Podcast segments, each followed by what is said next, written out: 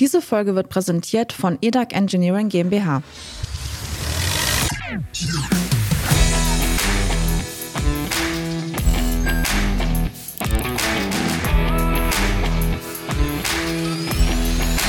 Technik aufs Ohr Spezial.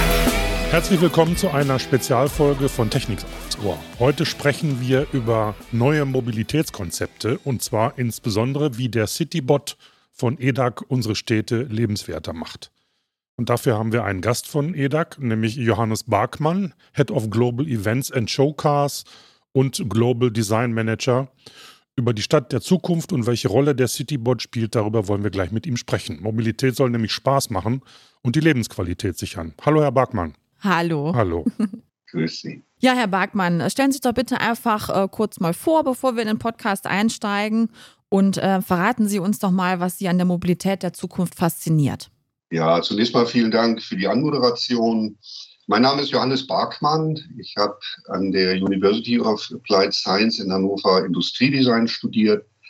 Äh, habe dann zunächst bei BMW Motorrad in München mit der Masterarbeit gestartet, war dann dort zwei Jahre, bin dann zu Eckert Design nach Fulda. Das war ein bisschen näher dran äh, zu meiner Heimat. Ich bin ja hier äh, Schlickrutscher sozusagen äh, an der Nordsee geboren.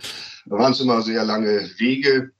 Ähm, seit der Umfirmierung dann in 92 äh, war ich da Head of Design. In der Zeit haben wir sehr viele Serienfahrzeuge gestaltet äh, für europäische, aber auch für chinesische äh, OEM. Und seit 2018 bin ich jetzt zuständig für die internationalen Messen, Veranstaltungen und Showcars.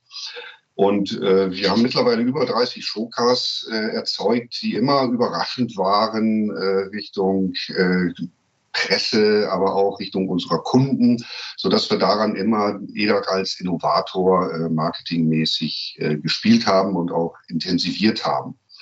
Ähm, für den Citybot äh, bin ich in der Funktion des äh, Concept und Product, Product Owners. Äh, ich bin quasi der Vater des Konzeptes und ähm, ja, habe zugesehen auch, dass die EDAC davon überzeugt wird, äh, in diese Richtung auch zu arbeiten.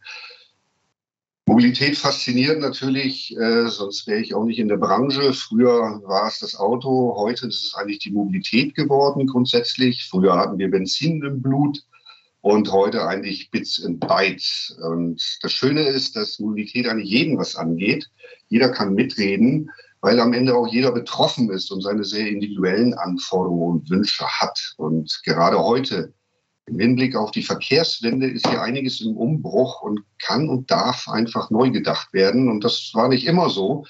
Von daher ist es super spannend, was sich im Moment äh, da entwickelt. Und die Mobilitätsindustrie erfindet sich äh, neu, das hat sie immer gemacht, aber die wird eben auch vielfältiger. Und äh, gerade das bringt dann Spaß, wenn man sich mit ganzheitlichen Konzepten beschäftigt. Jetzt steht ja im Fokus dieser ganzen Betrachtungen zur der neuen Mobilität ja insbesondere die Städte. Und da geht es um Smart Cities. Und da gibt es ja einige Konzepte und für jeden, für jeden bedeutet es ja vielleicht auch mal was anderes.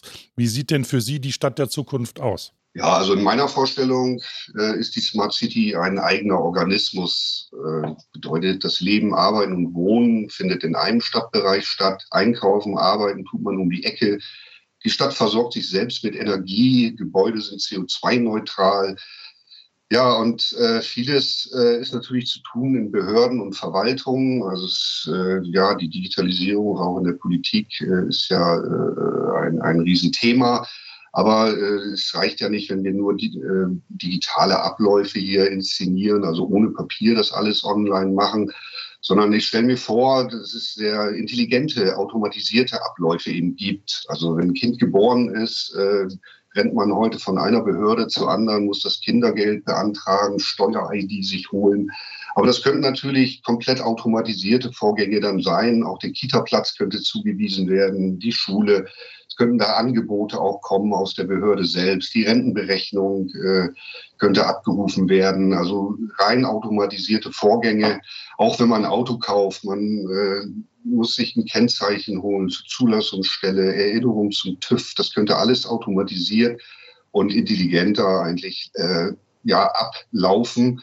Allerdings ist das noch ein langer Weg, weil gerade in Deutschland sind diese Strukturen natürlich mhm. historisch und traditionell äh, gewachsen.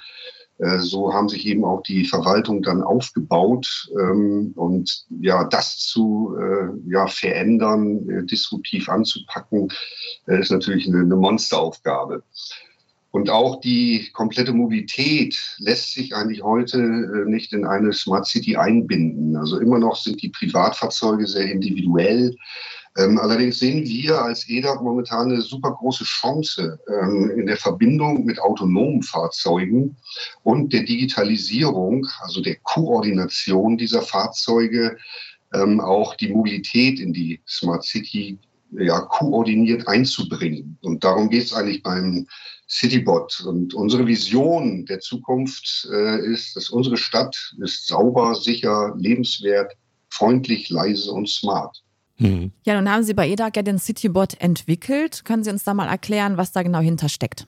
Ja, der Citybot, äh, den kann man eigentlich keiner Fahrzeuggattung äh, zuordnen. Das ist ein ganz eigenes Produkt und äh, er versteht sich eigentlich als ganzheitlicher Ansatz für ein öffentliches Mobilitätssystem für den urbanen Bereich. Also da haben wir uns zunächst darauf konzentriert, weil da gibt es die Pain Points äh, und auch viele Herausforderungen.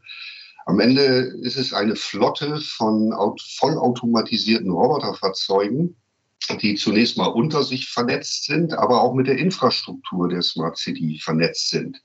Er kann äh, in dem Moment nicht nur Menschen und Güter transportieren, das wäre auch nichts Neues, sondern kann auch eben äh, kommunale Arbeiten durchführen. Und daran, deswegen besteht er aus äh, zwei Modulen. Wir haben das Zugmodul, den Traktor, so wie wir ihn nennen, und äh, bestimmte Anhängermodule oder Rucksackmodule, die dann keine weitere Achse haben. Es ist ein Wechselsystem äh, in dem Sinne und je nach Buchung äh, bestückt er sich dann mit dem notwendigen Modul. Der Traktor selber ist vorne natürlich äh, das teure äh, Modul. Der ist komplett emissionsfrei. Momentan sind wir batterieelektrisch unterwegs, aber perspektivisch für die, den Stadteinsatz dann aber auch mit Wasserstoff. Er hat ein agiles Fahrwerk, das heißt, er kann sich bewegen wie so eine Krabbe, wie ein Hoverkraft, kann seitlich diagonal fahren, Punktdrehungen machen. Dazu hat er vier Räder mit äh, elektrischem Nabenmotor integriert, die alle einzeln ansteuerbar sind. Ganz wichtig äh, ist auch der Avatar, das heißt ein Kommunikationspunkt. Das ist so ein Kopf, äh, den der Traktor vorne aufgesetzt hat. Das ist dann der ja, Ansprechpunkt für die Nutzer oder die Bürger. Denn das große Problem wird ja sein, äh, wenn kein Fahrer mehr drin sitzt, äh, wie spreche ich eigentlich mit Roboterfahrzeugen? Mhm. Und dafür haben wir diesen Avatar erzeugt. Äh, und wichtig zu wissen ist, dass wir hier in einem abgegrenzten Bereich in der Stadt unterwegs sind. Äh, es ist meistens wie so ein Donut um den Stadtkern herum. Äh, man kann ihn natürlich skalieren, weil auch Software dahinter steckt, die einfach skalierbar ist. In diesem Bereich haben wir dann keinen Mischverkehr mehr. In unserem Sinne wäre das ein Thrombus, weil wir die äh, Metapher äh, transferieren unseres Blutkreislaufsystems. Da gibt es keine Ampeln, keine Staus. Alles ist permanent im Fluss. Und ein manuell oder ja, manuell gesteuertes Fahrzeug wäre in dem Sinne ein Thrombus. Mhm. Insofern sind wir da ein bisschen einfacher unterwegs. Wir schließen das also komplett aus. Die Fahrzeuge fahren äh, mit maximal 30 Stundenkilometer durch die Gegend. Äh, das ist dreimal so schnell wie die Durchschnittsgeschwindigkeit in London und äh, führt aber zu einer Akzeptanzerhöhung. Ähm, da kann sich also jeder vorstellen, sich einzusetzen. Ähm, wir haben auch keine äh, ja, Rückhaltesysteme dafür Passagiere integriert, weil wir sagen, okay, ein Omnibus oder ein Bus äh, haben wir das auch nicht. Und es gibt eben nur Fahrräder und Fußgänger in diesen Bereichen als zusätzliche Teilnehmer. Ähm, und die haben immer Vorrang. Das ist auch Ziel der Städte im Übrigen. Äh, natürlich können wir den Pendelverkehr hier nicht abbilden, der in die Stadt rein und raus geht. Äh, von daher integrieren wir auf jeden Fall auch äh, schienengebundenen Verkehr, also S-U-Bahn und so weiter. Und die ganzen Bots werden quasi von einer Verkehrsleitsoftware geleitet. Das ist wie so eine Art Schachspiel oder eine Marionettensoftware, äh, die äh, sozusagen die Bots koordiniert, die sie managt, äh, die auch die Wege, die sie fahren, vorgeben. Und das führt dazu, dass wir eigentlich keine Staus mehr haben in, in diesen Bereichen. Und das ist nämlich genau die Chance auch, die ich vorhin erwähnte, ähm, wenn wir Fahrzeuge koordinieren können äh, mit einer Verkehrsleitsoftware, äh, dann haben wir ein System plötzlich, was staufrei äh, durch die, äh, ja, was staufrei einfach arbeiten kann. Und äh, wir nennen das dann Mobility Backend, dass wir sozusagen eine koordinierte Mobilitäts, ein koordiniertes Mobilitätsangebot haben, das dann, wie gesagt, an ein Oper Operation System, also an ein Betriebssystem der Smart City angedockt werden könnte. Da sind wir auch unterwegs mit äh, der Firma Fireware, das ist Open Source, äh, die sich um die, äh, der das Backend der Smart City kümmert. Mainz 4 wäre auch nochmal ein äh, Anbieter in der Richtung. Ähm, und insofern haben wir ein Mobilitätssystem hier, äh, was wir entwickeln, das ist das erste und einzige System, das eigentlich wirksam auch Staus und Verkehrsinfarkten entgegenwirken kann. Jetzt ist dieser Citybot ja Multitasking, wenn ich das richtig verstanden habe. Der soll ja auch zum Beispiel den Müll wegbringen und damit auch die Kommunen unterstützen. Wie kann man sich denn das gerade vor, konkret vorstellen? Sie haben ja gerade berichtet, da gibt es jetzt Systeme, aber wenn so ein autonomes Gefährt unterwegs ist, wer, wer, wer, wer sitzt dahinter? Wer steuert, wer bestimmt, wer gibt vor oder ist das alles gar nicht mehr nötig? passiert das alles mit KI? Äh, natürlich haben wir im, Background ein äh, Operation-System, äh, ähm, auch ein äh, Operation Center für den Notfallbetrieb, ist ganz klar. Aber das Ziel ist natürlich, dass die äh, komplett vollautomatisiert ihre Arbeit mhm. leisten. Es sind natürlich auch ähm, ja, mögliche automatisierte Buchungen äh, vorgesehen. Also wenn ein Papierkorb zum Beispiel über einen Sensor detektiert sagt, ich bin voll, ich bräuchte eine Entleerung, dann würde der Papierkorb automatisiert dem System äh, sozusagen diese Anforderung schicken über einen Sensor.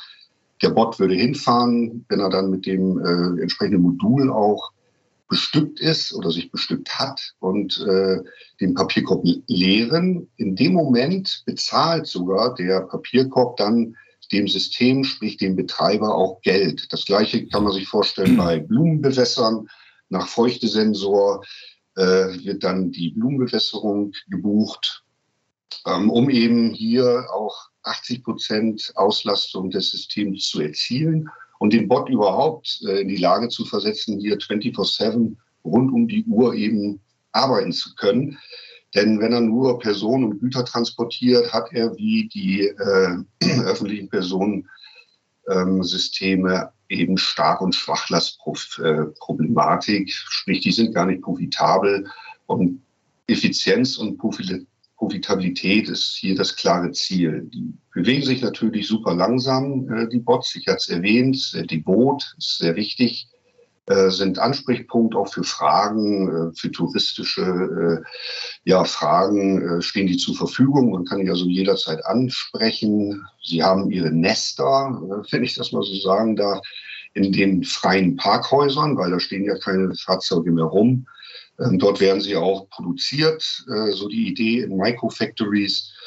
Ähm, sie werden dort gewartet, äh, sie selektieren sich mit den äh, oder bestücken sich mit den entsprechenden Modulen dort unten, werden betankt und ähm, darüber hinaus, weil auch auf der Straße keine Autos mehr stehen, also die Städte sind plötzlich frei von Fahrzeugen, nutzen wir auch die freien Seitenstreifen dann und die werden umgebaut zu Fahrradwegen. Ja, von welchem Zeithorizont sprechen wir denn da? Also kann man grob sagen, wie lange Sie an dem Citybot gearbeitet haben? Wie viele Menschen waren daran beteiligt? Ja, was kann man sich da so drunter vorstellen? Ja, also wir sind ja so seit langem äh, an dem Thema dran. Äh, bedeutet für 2019, damals war die IAA noch in Frankfurt, haben wir einen Showcar ähm, entwickelt.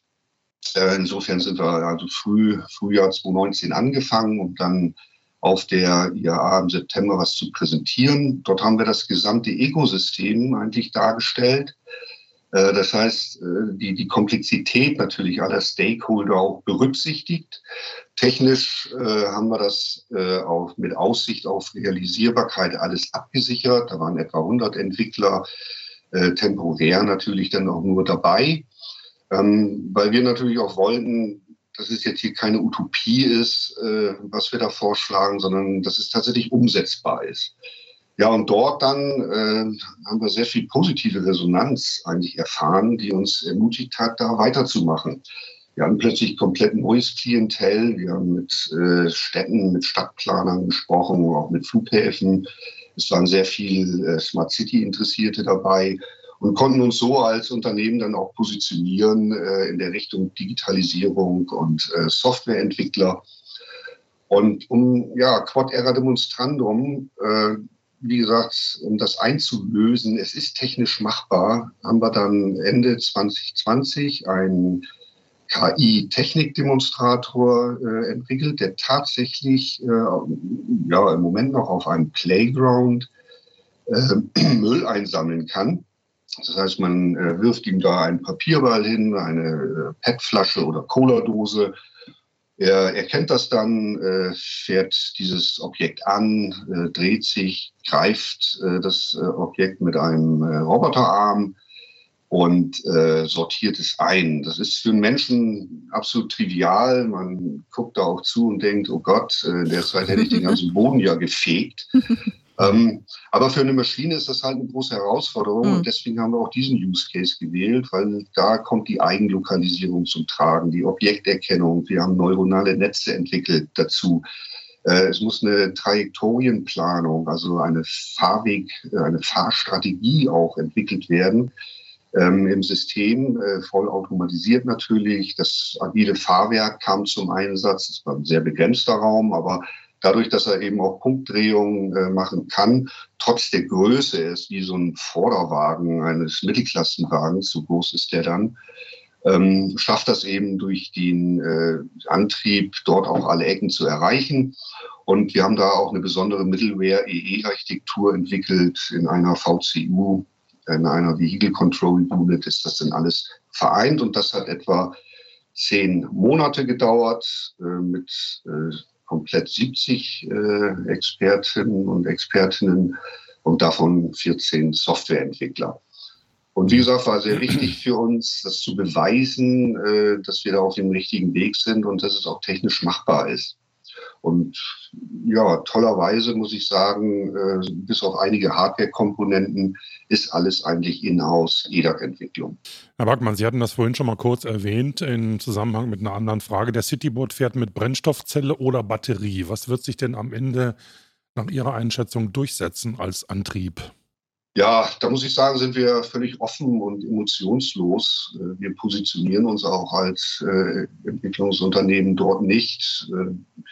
Auf jeden Fall, der Bot fährt elektrisch, weil wir ja die Radnabenmotoren brauchen. Mhm, ja. mhm. ähm, momentan äh, sind wir batteriebetrieben. Das hat auch Gründe, sagen wir, wenn wir auf Messen sind. Also da hat jeder Angst momentan vor einer Brennstoffzelle oder auch wenn wir den transportieren, äh, woanders hinschicken ist das dann äh, suboptimal. Aber das ist natürlich perspektivisch die Idee, eine Brennstoffzelle zu nutzen, denn wir haben gar keine Zeit. Äh, ich sagte ja, das soll effizient und profitabel werden, lange auf Ladezyklen äh, von irgendwelchen Akkus zu arbeiten, äh, zu, zu warten, denn er soll ja raus und arbeiten. Was wir getan haben, ist, dass wir den Brennstoffzellen-Stack in der Architektur, also in dem Package, äh, schon vorgehalten haben der würde also reinpassen unter die Hülle. Und am Ende des Tages wollen wir denn die Technologie nutzen, die am optimalsten ist und zu gegebenen Zeit eben auch verfügbar ist. Ja, das ist natürlich immer ein großes Thema, Nachhaltigkeit. Da wollen wir auch gerne nachfragen, welchen Stellenwert nimmt das denn dann beim Citybot ein? Ja, also neben der Effizienz ist äh, das ganze System hier natürlich auf Nachhaltigkeit ausgelegt äh, geht gar nicht mehr anders heute, beziehungsweise äh, ja, so waren wir eigentlich immer unterwegs. Äh, zunächst mal haben wir eben diese 80 Prozent Auslastung durch den äh, 24-7-Betrieb, was schon mal sehr viel ist für eine Maschine. Wir haben äh, Zero Emission während der Nutzung auf jeden Fall durch äh, die erwähnten äh, unterschiedlichen ja, Antriebsmodule. Und äh, darüber hinaus reduzieren wir sogar noch, das haben wir errechnet, die notwendigen Fahrzeuge im urbanen Bereich um ein Fünftel. Also heute haben wir etwa 527 Privatfahrzeuge pro 1000 Einwohner. Und wir können die gleiche Mobilität zuzüglich aber auch der kommunalen Arbeiten mit 100 Bots äh, pro 1000 Einwohner einlösen. Also die Stadt wird plötzlich sichtbarer. Äh, wir, wir können die äh, den öffentlichen Raum auch zurückgeben, den Menschen. Äh, man sieht Gebäude und so weiter. Es wird sich also dort vieles verändern. Wir haben eine sehr lange Lebensdauer durch Predictive Maintenance Maßnahmen. Wir haben sehr viel Sensorik auch verbaut natürlich. Wir gehen davon aus, dass es acht Jahre arbeiten kann, so ein Zugmodul. Und in der Zeit würde er etwa zwei Millionen Kilometer zurücklegen, wenn er dann nur auf der Straße fährt. Und das macht eigentlich auch schon deutlich, das schafft fast kein, also schafft auch kein Taxi, ähm, diese Kilometerleistung, dass es sehr effizient ist und natürlich auch dann nachhaltig. Ja, und im Hintergrund äh, verfolgen wir dann auch unser eigenes Eco-Class-Label.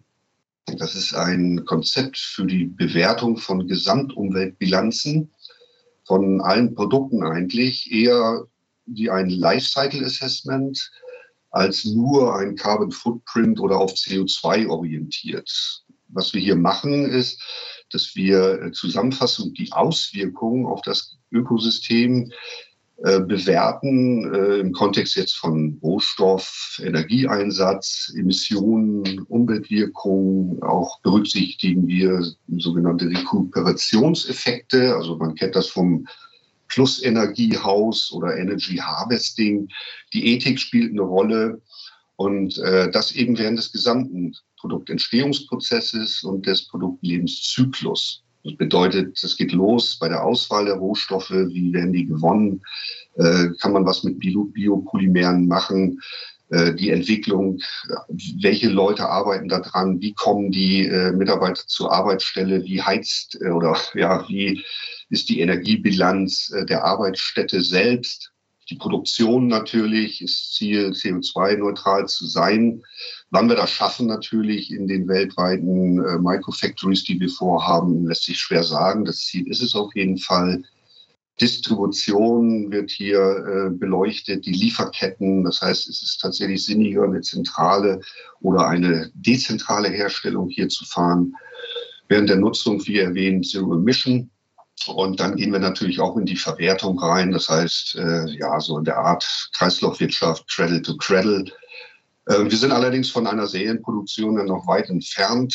Äh, insofern gibt es hier noch Zeit, das auch alles zu berücksichtigen. Jetzt haben Sie uns ja schon eine Menge spannende Neuigkeiten erzählt, aber es gibt noch eine, wie wir gelernt haben. Die EDAC hat ein großes Förderprojekt in einem Forschungslabor in Frankfurt erhalten. Was passiert denn da? Ja, das, das wird natürlich super spannend. Ähm, Im Zuge unserer äh, Präsentationen, wo wir den KI-Technikträger demonstriert haben, äh, kam dann auch äh, das äh, Bundesverkehrsministerium äh, als sozusagen äh, Interessent in diese Vorstellung, in diese Demonstration. Und wir haben das Bundesinteresse dort geweckt, in der Politik auch viele Fürsprecher gefunden und äh, konnten dann mit Einzelantragsfähigkeit äh, beim BMVI dieses Förderprojekt äh, realisieren. Wir haben äh, jetzt mittlerweile ein Konsortium, was aus acht Partnern äh, besteht und da haben wir wirklich was Tolles vor. Das Projekt heißt Campus Free City. Wir bilden da in der Arena auf IoT im Deutsche Bankpark, das ist das Eintracht Frankfurt Stadion, also wo die spielen, bilden wir sozusagen das Citybot Mobilitätssystem in kleinem Maßstab, Maßstab ab. Ähm, so, so eine Art Reallabor oder Living Laboratory äh, wird da entstehen. Und äh, dafür müssen wir natürlich die Hardware, die Software äh, im, im, Laborbetrieb äh, auch weiter qualifizieren, logischerweise. Es werden zwei weitere Citybots gebaut. Wo wir die automatisierten Fahrfunktionen weiterentwickeln. Wir müssen ihn outdoorfähig machen, äh, GPS integrieren und natürlich die Bots auch an das Gelände, die Umgebung und die Fahrwege dann anpassen. Es werden People Mover oder ein People Mover wird da sein, der Besucher und hoffentlich trauen sich auch die Profispieler dann da rein ähm, fahren werden. Ja, genau. Und Es gibt eine Pritsche sozusagen, die den Greenkeepern dann zur Unterstützung beigestellt wird. Da können sie dann Schnittgut drauf machen, äh, wenn der Rasen dann gepflegt wird und so weiter. Okay. Was aber auch wichtig ist, ähm, dass die äh, Bots eben untereinander vernetzt sein werden, damit die auch im Sinne der Schwarmintelligenz voneinander lernen können und auch insgesamt koordiniert werden können. Aber sie werden auch, äh, erwähnte ich vorhin, in die Infrastruktur vernetzt sein, die natürlich jetzt ein bisschen einfacher ist als eine Smart City, also die Infrastruktur der Arena. Dort äh, haben wir dann einen digitalen Zwilling, also ein digitales Abbild der Umgebung. Das braucht er zu, zur Orientierung. Das Verkehrsleitsystem werden wir in einer abgespeckten Version darstellen, ähm, um eben auch die äh, Sensorik der Infrastruktur zu integrieren. Das heißt, es gibt dann Kamerasysteme, mit denen der Bot beispielsweise um die Ecke schauen kann. Also das nutzen wir ja auch, um äh, Unfälle zu vermeiden in der Stadt. Er muss nicht alles aus sich heraus erkennen, sondern äh, nutzt eben noch erweiterte Sensorik, Kamerasysteme und so weiter, um eben ja das Umfeld, was er noch gar nicht sehen kann, vorhersehbar eben hier äh, schon zu detektieren. Die Vernetzung ist dann natürlich nötig. Ähm, weil wir auch das Leitsystem eben hier testen wollen. Wir wollen automatisierte Buchungen auslösen über eine App. Und ähm, dazu gehört dann natürlich auch äh, die Verknüpfung zu einem Operation Center. Hier kann man dann den Zustand der Bots in Echtzeit abfragen, Analysen zum Predictive Maintenance fahren. Ähm, der Bot ist ja, wie erwähnt, mit sehr viel Sensorik hier ausgestattet, die permanent Daten liefern. Der äh, Operator in dem Operation Center kann dann auch den Notfallbetrieb äh, ja, im Sinne einer Steuerung dann übernehmen. Und äh, es sind einige Partner dabei. Konsortialführer ist das Holm, House of Logistic and Mobility in Frankfurt. Die DEKRA kümmert sich so um die Zulassungsanforderungen für autonome Fahrsysteme. T-System macht äh, das teleoperierte Fahren. Die Eintracht Tech, wie gesagt, äh, liefert die Location, Infrastruktur, Use Cases. Dann haben wir ComPredict noch äh, mit am Start für die Sensordatenverarbeitung und auch äh, ja, zwei Hochschulen, die Hochschule in Fulda, Team Darmstadt, die mit einer Reihe von Forschungsfragen eigentlich im Kontext dieses Mobilitätssystems dann agieren wird. Wir werden also super viel lernen ähm, gemeinsam in diesem Projekt freuen uns tierisch drauf, wenn in 2023 der, die zwei Bots da tatsächlich ja, diese Wege abfahren können und ihre, ihre Arbeit auch leisten können. Und das ist für unseren nächsten Schritt eigentlich sehr wichtig, diese Erkenntnis. Denn in 2025 haben wir dann vor, ähm, die Citybots auf dem Flughafen einzusetzen. Das ist ein bisschen einfacher es ist nach wie vor Privatgelände, so wie jetzt auch das Arena-Gelände, ist beherrschbarer Raum. Auch dort ist die kritische Infrastruktur vorhanden. Es gibt absolut strikte Verkehrsregeln. Das glaubt man immer nicht, wenn man so auf dem, auf dem Vorfeld da unterwegs ist. Und ähm, dann in 2030 äh, sehen wir dann die Implementierung in eine Stadt vor. Und äh, bis dahin wird der Citybot auch technisch dazu in der Lage sein, zumal wir aus, auch aus der industriellen Anwendung dann wiederum Erkenntnisse einfließen lassen können. Also Schritt für Schritt äh, wird er sozusagen jetzt ähm, weiterentwickelt und qualifiziert. Ja, da würde uns mal interessieren, spielen denn die Städte da schon mit, wenn das jetzt alles so angedacht ist? Gibt es da schon Kooperationen oder Feedback? Ja, die Städte pushen natürlich die Verkehrswende und sind absolut interessiert. Äh, denn eigentlich löst der äh, Citybot nahezu alle Herausforderungen der Städte. Also wir reduzieren die Emissionen, Luft und Lärm. Äh, wir reduzieren Unfälle. Wir stellen uns sogar Vision Zero vor, also dass es gar keine Unfälle mehr gibt. Wir steigern die Effizienz äh, der äh, öffentlichen Personennahverkehrssysteme. Wir lösen Platzprobleme. Wir können plötzlich äh, Fahrradwege ausbauen, äh, den öffentlichen Raum ganz anders nutzen. Wir helfen bei der Einhaltung von Klimazielen und vermeiden natürlich auch Staus und den Verkehrsinfarkt. Und wie wir wissen, gibt es ja dieses Wettrennen der Städte Wien, Paris, Barcelona. Da machen ja immer mehr mit, teilweise mit sehr viel radikalen Maßnahmen auch äh, aus Richtung der Bürger, autofrei bis 2030 zu sein. Ähm, ja gut, dort setzt man, setzt man dann generell auf Fahrräder und den äh, ÖPNV. Aber eigentlich ist ungeklärt, wie bewegen sich jetzt die älteren Menschen oder Menschen mit Handicap, äh, gerade jetzt bei äh, Eis und Schnee. Ähm, insofern sehen wir unser System schon noch als Ergänzung ähm, in, in diesen, ja, in diesen Zukunftsvisionen der Städte, wo es nur Fahrräder und ÖPNV gibt, weil wir niemanden vergessen wollen und auch nicht können. Ähm, wir müssen ja auch den älteren Menschen noch was anbieten. Und ja, seit Beginn des Projektes sind wir eigentlich sehr äh, verzahnt, vernetzt mit Barcelona und Saragossa im Gespräch. Die würden uns auch einen öffentlichen Bereich tatsächlich zur Verfügung stellen. Äh, ja, on the fly, will ich mal sagen, sollen dann auch Gesetze äh, für diese Art autonome, autonomisierter Fahrzeuge entwickelt werden. Das würde auch nicht fahrerlos äh, dort stattfinden, sondern die Menschen übernehmen dann eher soziale Aufgaben. Also es ist auch sehr, sehr wichtig äh, zu erklären, wie diese Systeme funktionieren, besonders jetzt eben auch für ältere Menschen, um die Akzeptanz dann auch zu fördern. Gut, jetzt haben Sie gesagt, die Städte sind da sehr aufgeschlossen gegenüber und haben auch wir haben intensiven Kontakt zu den Städten. Wie sieht es denn mit der Bevölkerung aus? Da gibt es ja immer noch ein bisschen Skeptis gegenüber dem Thema autonome Fahrzeuge. Wie wollen Sie diese Skeptis denn aus dem Weg räumen?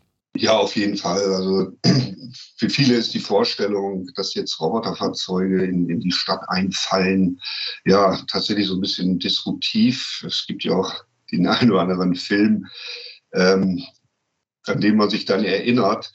Aber natürlich ist das ein äh, Riesenpunkt, den Sie da ansprechen, extrem wichtiger Aspekt, der auch im Übrigen Bestandteil des Förderprojektes ist.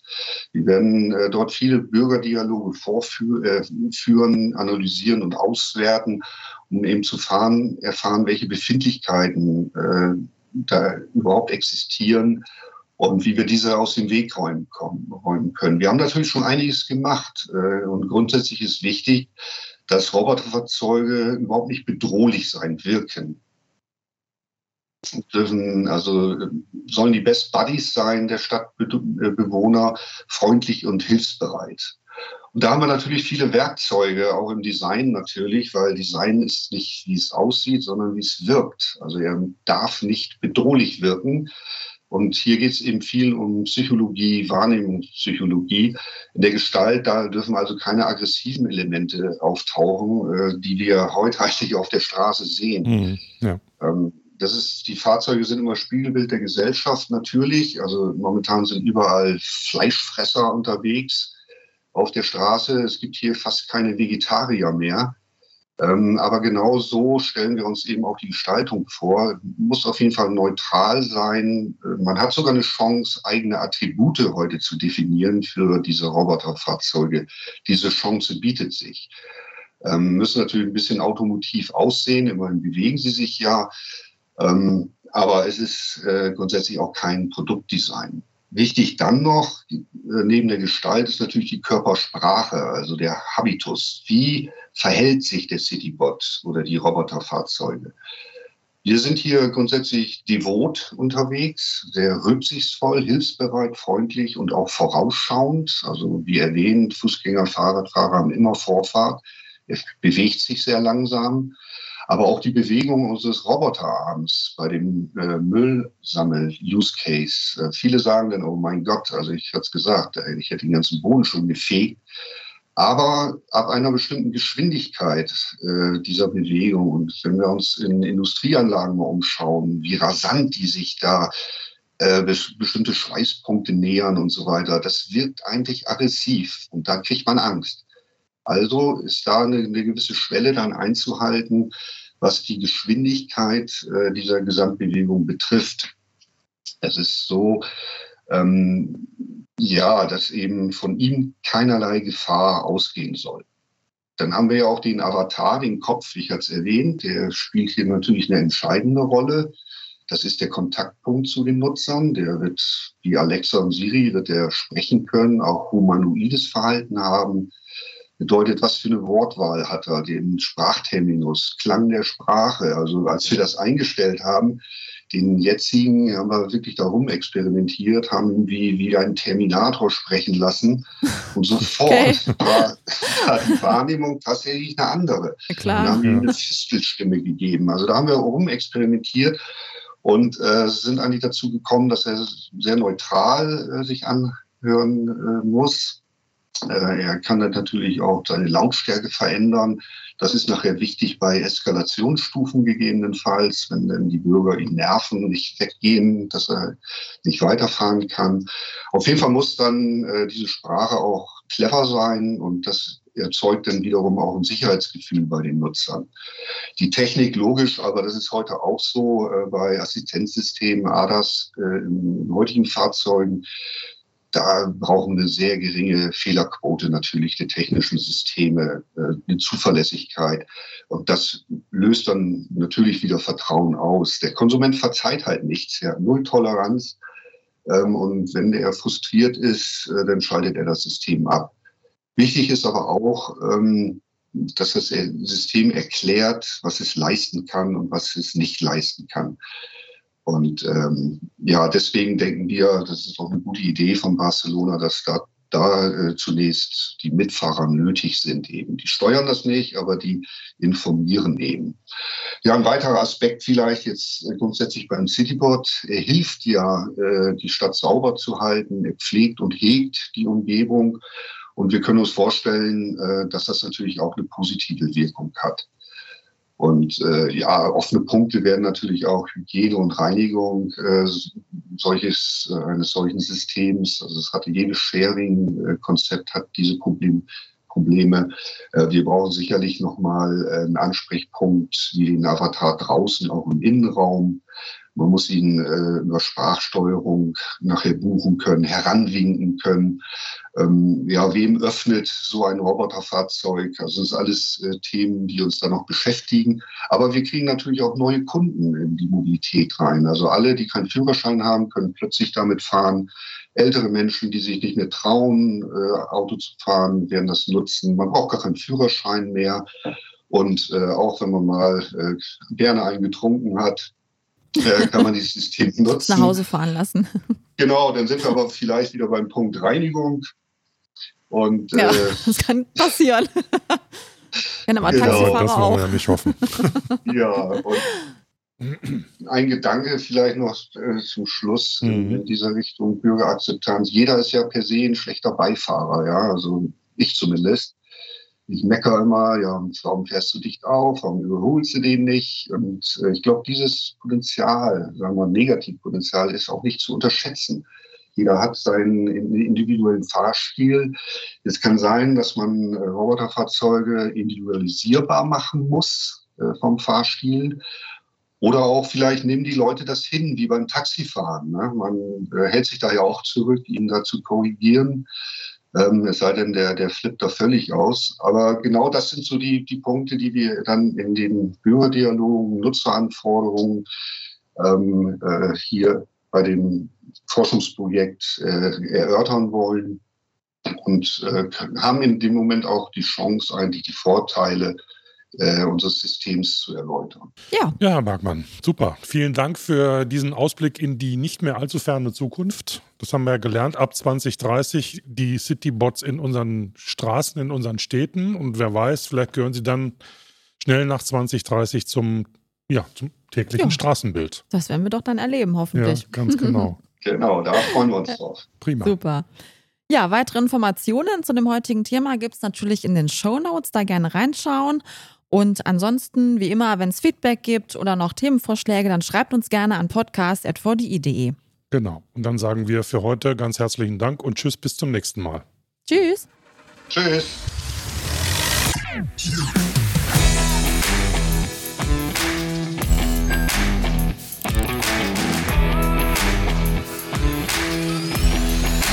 Technik aufs Ohr Spezial. Da hättet ihr auch Lust dabei zu sein? EDAG bietet Mobilität zum Mitmachen und hält viele spannende Zukunftsthemen bereit für Neueinsteiger und auch Menschen mit Erfahrungen. Diese Folge wurde präsentiert von EDAG Engineering GmbH.